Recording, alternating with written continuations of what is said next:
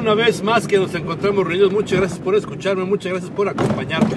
Soy Jaime Arriola y esto es mi podcast de desarrollo profesional y personal.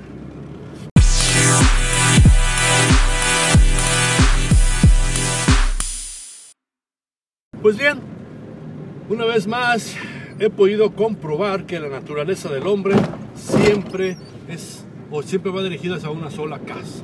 ¿Y cuál es? Bueno, pues es la competencia. Nosotros estamos programados genéticamente para hacer siempre competencia a los demás. Somos siempre quienes deseamos superarnos constantemente. Y si no superarnos porque queremos o lo necesitamos, es porque queremos ser mejor que nuestro vecino, que el que tenemos al lado, atrás o delante.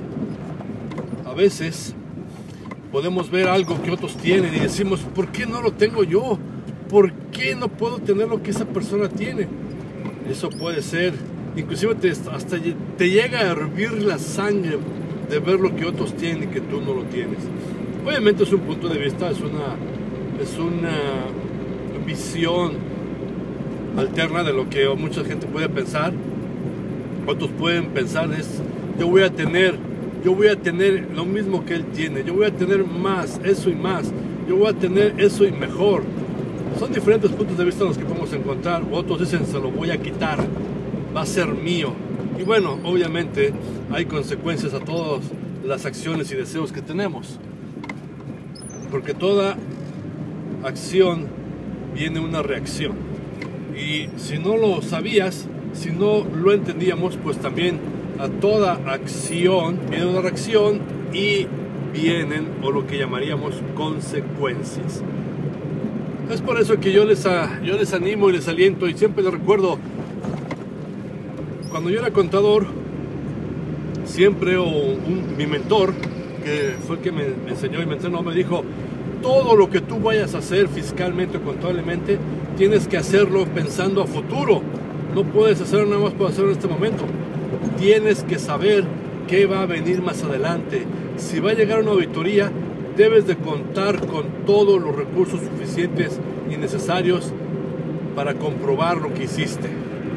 Obviamente debe estar, debe estar bien, debe estar conforme a ley, pero hay que tener los elementos a la mano. No podemos ir solamente decir, es que si lo tenía y lo hice con buena fe, es que yo sabía que lo hice bien si no tienes ningún elemento o ninguna evidencia. Pues bien, esto es lo mismo. Todas las cosas que tú desees y que quieras hacer, debes de pensar a futuro y debes de pensar que va a haber consecuencias y que vas a tener que ser responsable de esas consecuencias.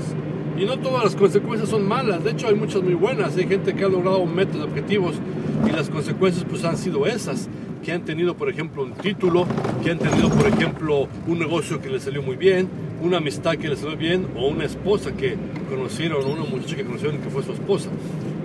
Esos son, algunos ejemplos. Sin embargo, la naturaleza del hombre es esa, precisamente la de la competencia.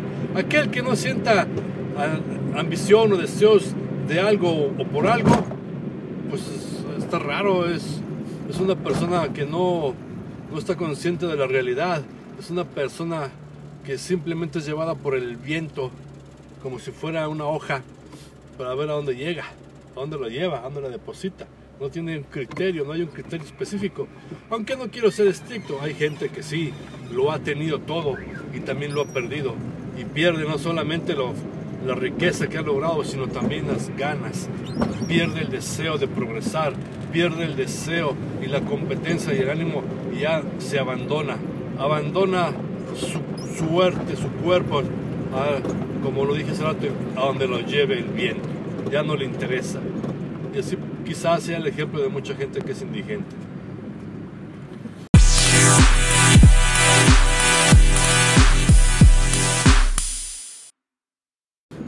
Alguna vez yo me he sentido así, pero afortunadamente he podido tener el valor para poder levantarme, porque sí, se requiere valor.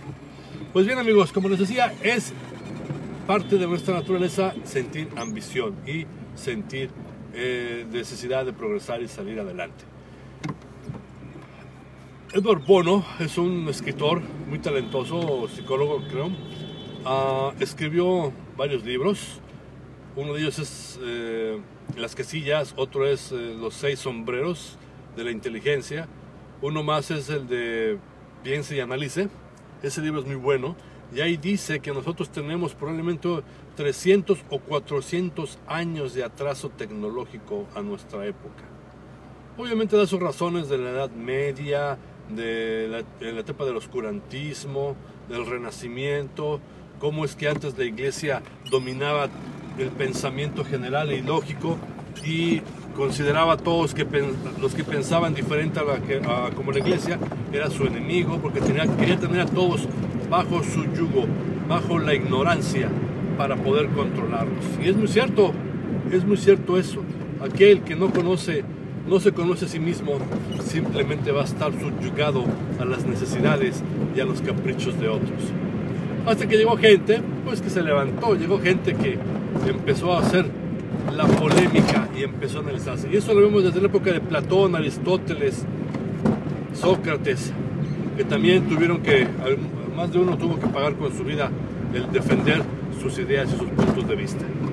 Pues bien amigos, yo hoy te pregunto, ¿cuál es tu ambición? ¿Cuál es tu meta? ¿Ves a alguien que tiene lo que tú no tienes y te hierve la sangre de coraje, te hierve la sangre nada más de verlo? ¿O simplemente lo ves, ah, sí está bien, no me interesa, es su vida?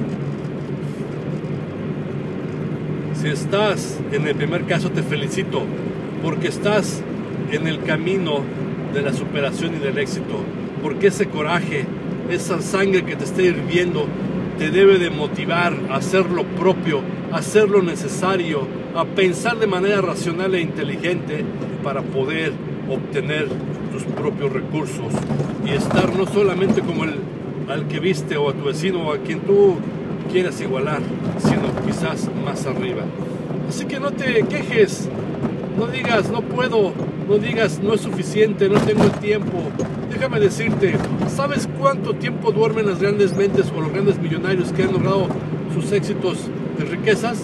Aparte no voy a negar que son inteligentes y se han acercado a la gente que es inteligente también, se han rodeado de gente de éxito, pero ¿sabes cuánto duermen? Un promedio de, el que más duerme son 7 horas, el que menos duerme son 3 o 4 horas. Entonces imagínate cómo tienen su ritmo de vida, y no digo que sea un ritmo pesado, que sea excelente, estresante, no, simplemente lo organizan. En el libro de los 7 hábitos para la gente altamente efectiva de Stephen Covey, nos habla acerca de los roles, de cómo poder establecer roles en nuestras vidas para poder crear hábitos que nos den efectividad. Recuerda que ser efectivo es hacer más con menos. No podemos evitarlo. También tiene que ver con la eficacia o la eficiencia. Pero te recuerdo una vez más, ¿cuánto de tu tiempo estás usando para poder materializar tus sueños?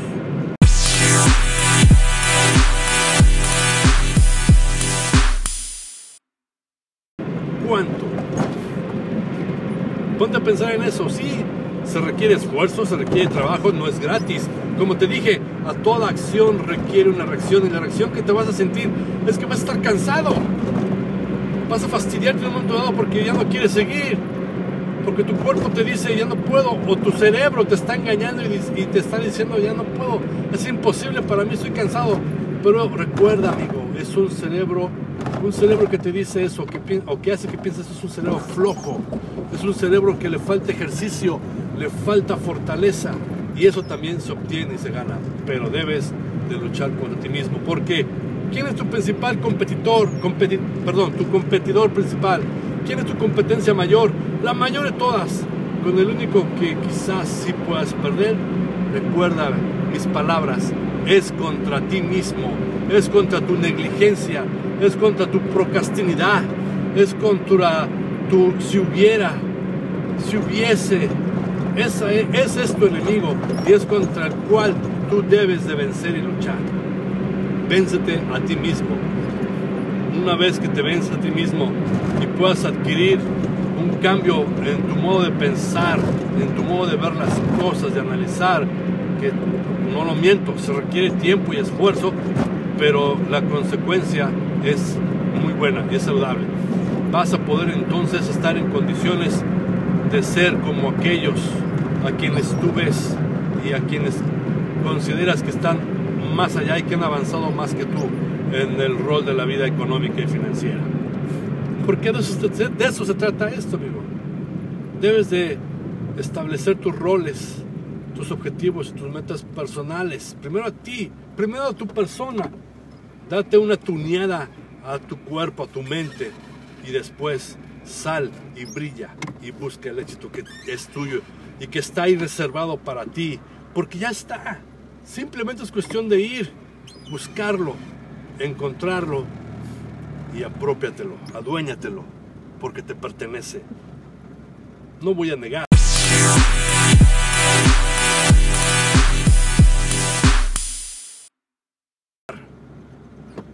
Que hay una divinidad, hay un Dios que todo lo ve, que todo lo sabe. Una vez alguien me dijo, ¿cómo es que Dios, el Eterno Padre, sabe todas las cosas, e inclusive su Hijo Jesucristo? ¿Cómo es eso posible? Bueno, supongamos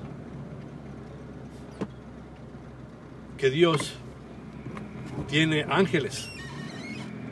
Y los ángeles van y le dicen todo. Entonces, no hay modo de escondernos ni qué hacer, porque todo lo vas a ver.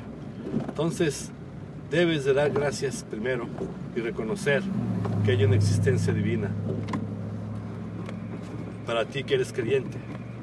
Para aquellos que no lo son o que simplemente consideran que esto no es, no es cierto, ¿verdad? Bueno, ellos tendrán que encontrar su propia paz espiritual a su modo y su forma. Pero los principios son los mismos, no cambian. Tienes que reconocer que si hay algo que está mal, está en ti, no en los demás. Los demás quizás puedan ser un reflejo de ti, de lo que está mal, porque es el trato que tú tienes con ellos, es el trato que tú llevas a diario. Si estás mal con tu familia, si estás mal con tus amigos y familiares, ¿realmente están mal ellos? ¿Realmente ellos están necesitados de un cambio? Ponte a pensar. Mi nombre es Jaime Arriola. Este es mi podcast Desarrollo Profesional y Personal. Nos vemos hasta la próxima.